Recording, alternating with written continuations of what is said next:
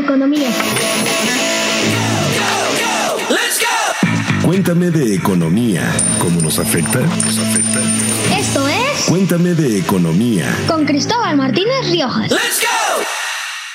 Hola, soy Cristóbal y esto es Cuéntame de Economía, un podcast de expansión que cada semana te trae un episodio nuevo, con el objetivo de contarte la noticia más importante de estos días, en nuestras palabras, en palabras claras y sencillas, para entender qué pasa, por qué es importante y cómo o no nos puede afectar esta noticia. Muy bien, pues comenzamos con nuestro segundo episodio de este podcast Cuéntame de Economía. Oye, Cristóbal, cuéntame de economía. La nota de la semana en Reflector Económico. Bienvenidos a este reflector económico, donde las luces estarán puestas sobre México, a quien le fue muy mal en su firma de boletas ante dos calificadoras de riesgo, Fitch y Moody's. La semana que acabó el 7 de junio fue para México de terror. Le llovió sobre mojado.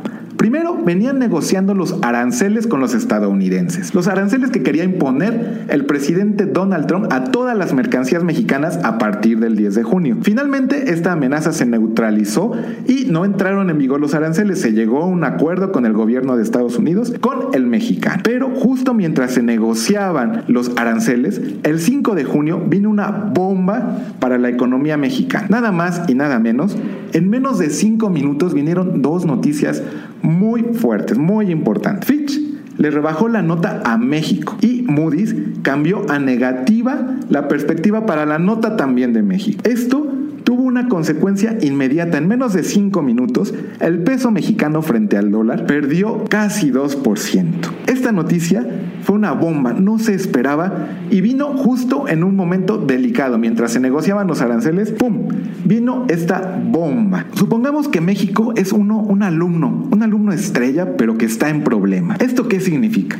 Pues supongamos que México es un alumno importante un alumno estrella que va a ser evaluado, que es constantemente evaluado por sus maestros. En este caso, supongamos que es Fitch y Moody's. Hay otro profesor importante que es Standard Poor's, pero en este momento no hay noticias de evaluaciones sobre él. México es un alumno muy importante, pero está en problemas. ¿Por qué? Porque le bajaron su calificación y el otro profesor ve que no le está yendo tan bien y hay riesgo de que también le baje la nota. Para poner los datos claros, Fitch, la agencia calificadora, bajó la nota de México, la pasó de triple B más a triple B. Un día después, a Pemex también le fue mal. Le bajó la nota de triple B menos a doble B más. Y la Compañía Federal de Electricidad también los acompañó en esta evaluación y también le fue bajada la nota por la, agencia Fitch de triple B más a triple B. Mientras tanto, Moody's, otra, la otra agencia, el otro profesor, a México le cambió de estable a negativa la perspectiva crediticia del país. Es decir, que ve posibilidades de que no le está yendo tan bien. A Pemex también la perspectiva es negativa. Lo veremos más adelante, pero una rebaja en la nota significa que hay menos posibilidad de que México le pague a los inversionistas que le han prestado dinero. Ciertamente estas calificaciones lo que deberían de indicar es la capacidad que tiene el deudor de pagar eh, los compromisos que tiene, los, los compromisos financieros. Entre más alta sea esta calificación, eso indica que el deudor pagará con mayor certeza eh, por lo, lo que debe. Entre más baja es que existe un mayor riesgo de que no lo haga. O sea, es como, como cuando una persona tiene un crédito en una institución.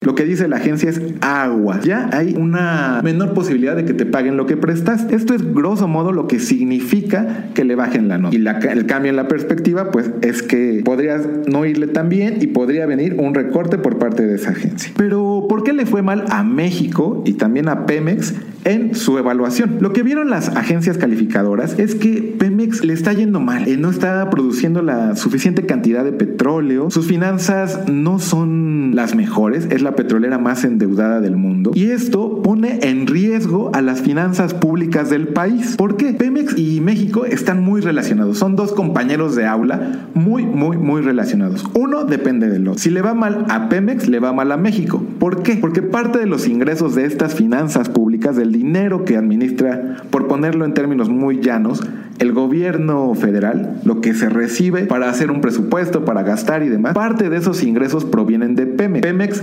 vende petróleo, hace su negocio, recibe ingresos y por ley hay una cantidad que se debe transferir a las finanzas públicas. Por eso es importante, porque si le va mal a Pemex, justamente pone en riesgo las finanzas públicas del país, por lo menos estos ingresos. Si no obtienen los ingresos que se esperan, pues se hace más difícil que el gobierno alcance sus metas en términos de finanzas públicas. Esto significa que si hay menos ingresos, pues va a tener menor cantidad de dinero y va a tener que ajustarse el cinturón o contratar más deuda. Y hasta el momento, la meta de este gobierno y de otros anteriores es que no se va a gastar más de lo que ingresa, no se va a contratar más deuda, va a haber un superávit. Eso es la meta, ese es el problema. Que al que Pemex no le, no le están viendo eh, que pueda resolver fácilmente sus problemas financieros. Y esto puede generar problemas para las finanzas públicas. Y todo esto en conjunto, pues abre el riesgo de que haya un menor crecimiento económico. Y concretamente en el caso de Moody's, le fue mal a México porque no ve eh, claridad sobre las políticas que va a seguir el gobierno actual. En el caso de Moody's, pues esto es un poco también la preocupación, o sea, señalan a Pemex como uno de los elementos que pueden estar mermando la, el crecimiento en, en, a nivel de más mediano plazo, ¿no? Eh, y también hablan un poco de, eh, ellos son duros, duros este, describiendo que, que ha habido falta de claridad en las políticas públicas que, que, hasta cierto punto se eh, son impredecibles, ¿no? Hay cierto grado de o sea, no puedes predecirlas de manera de manera correcta y entonces esto también pues lo que hace es mermar eh, por ejemplo el sentimiento eh, la confianza de los inversionistas y pues obviamente a la postre le pega la inversión que es uno de los principales este, elementos que ha estado eh, causando esta merma en el crecimiento económico ya de más largo plazo.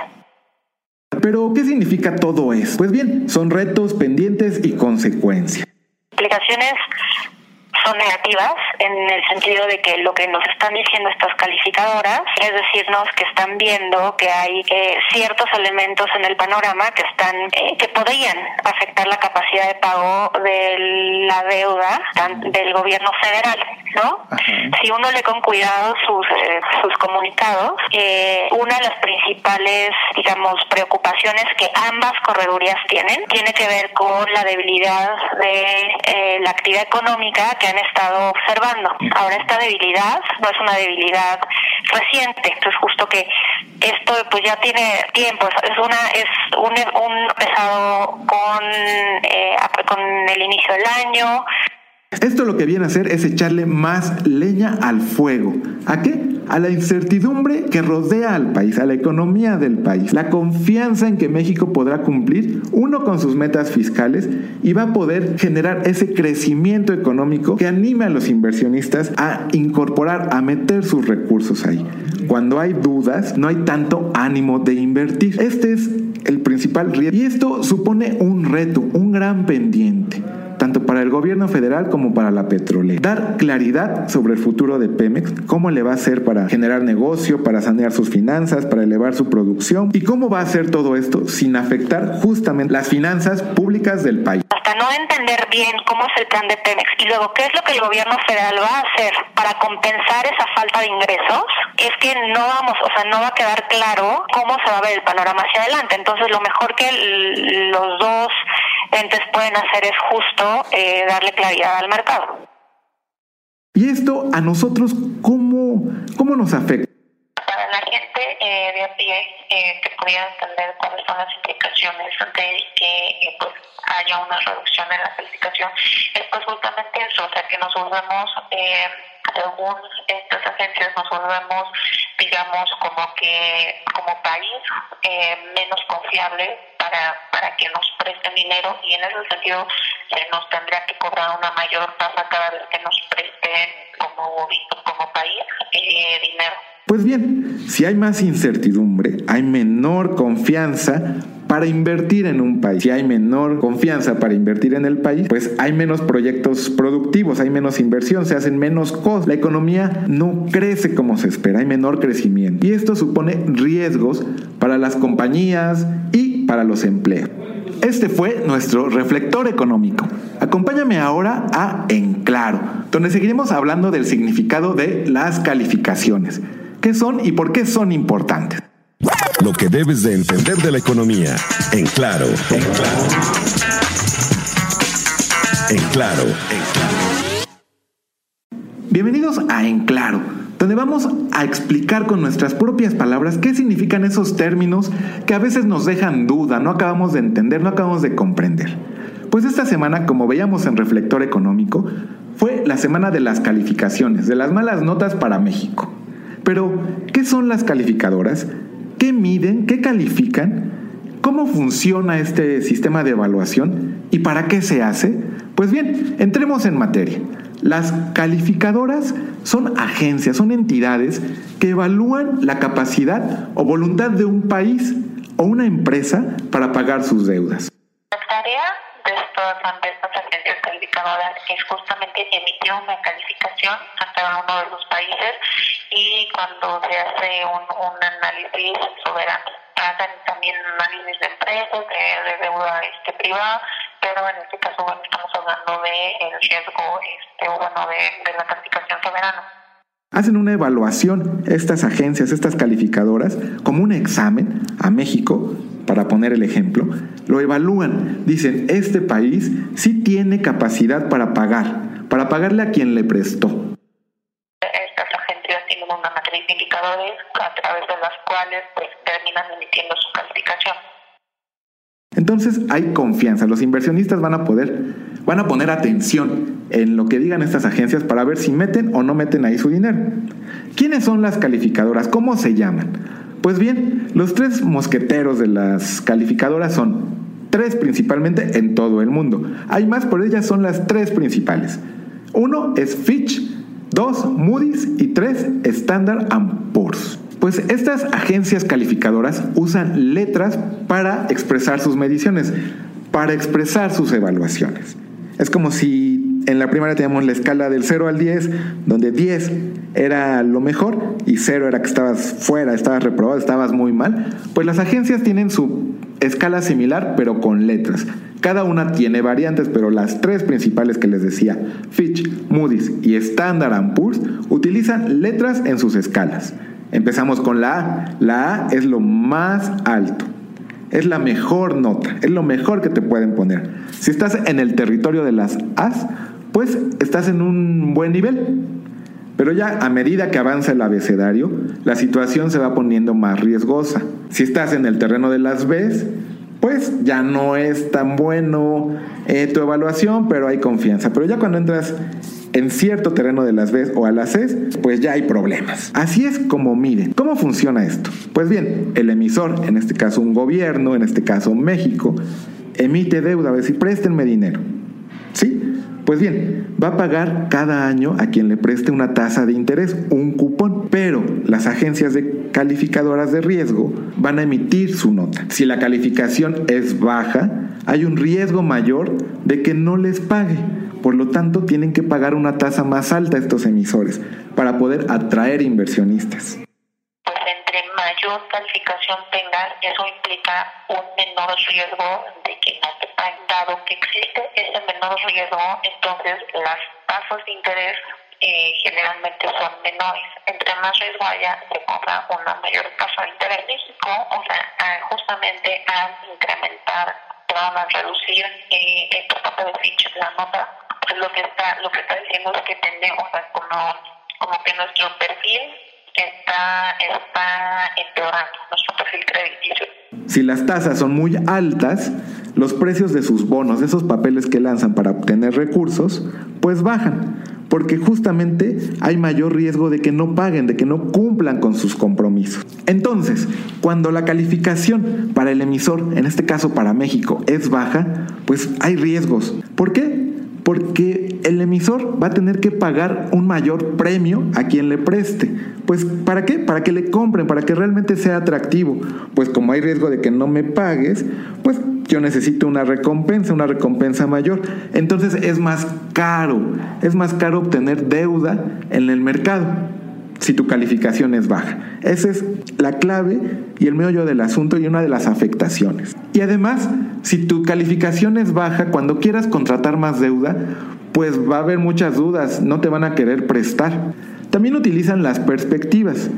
La perspectiva significa cómo la agencia ve que le va a ir en un futuro al emisor, en este caso al gobierno o a la empresa si ve un panorama positivo, estable o negativo. Si cambia la perspectiva, como fue en el caso de México, de estable a negativa, es que está viendo algún problema en este emisor, en este caso en México, de que se le va a complicar el escenario hacia un futuro y es probable que haya un recorte en la calificación. Es una señal de alerta. Esto fue en claro. Los acontecimientos que no debes perder de vista. Síguele la pista. Y llegamos a nuestro tercer y último bloque que es Síguele la pista.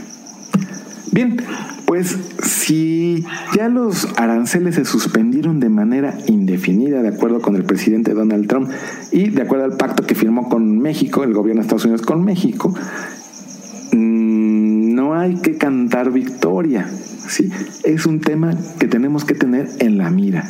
Vamos, en esta semana que comienza el 10 de junio, vamos a ir conociendo más detalles, vamos a ir conociendo cómo se va desarrollando las, los compromisos en materia de migración que eh, a los que se comprometió México. Hay 90 días, un plazo de 90 días se van, a, se van a empezar a implementar esto y luego se va a evaluar. Pero no podemos cantar victoria porque el presidente de Estados Unidos sigue siendo el presidente de Estados Unidos y quiere reelegirse por otros cuatro años más. Entonces con Trump no se sabe. En cualquier momento puede cambiar de opinión y venir y soltar un tuit contra México.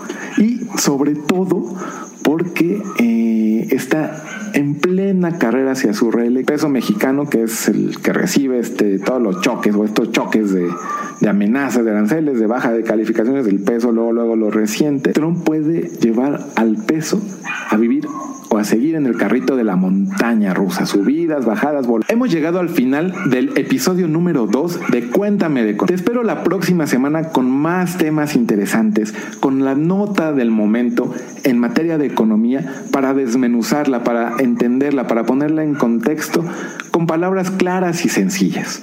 Muy bien, pues no olvides seguirnos en nuestras redes sociales, en Twitter, Instagram, LinkedIn, Facebook y eh, puedes enviarme un correo economía arroba Ahí puedes mandarme tus dudas, tus sugerencias, temas que quieras que abordemos, eh, comentarios, lo que sea, es bienvenido. Queremos escucharte, queremos saber qué te interesa que te contemos de economía. En este episodio escuchamos por orden de aparición a Janet Quiroz, subdirectora de análisis económico de Grupo Financiero Monex, y a Jessica Roldán, economista en jefe de Casa de Bolsa Finamex. Agradecemos la información de Rosalia Lara, José Ávila, Adrián Estañol, reporteros de Expansión. Hasta la próxima. Gracias.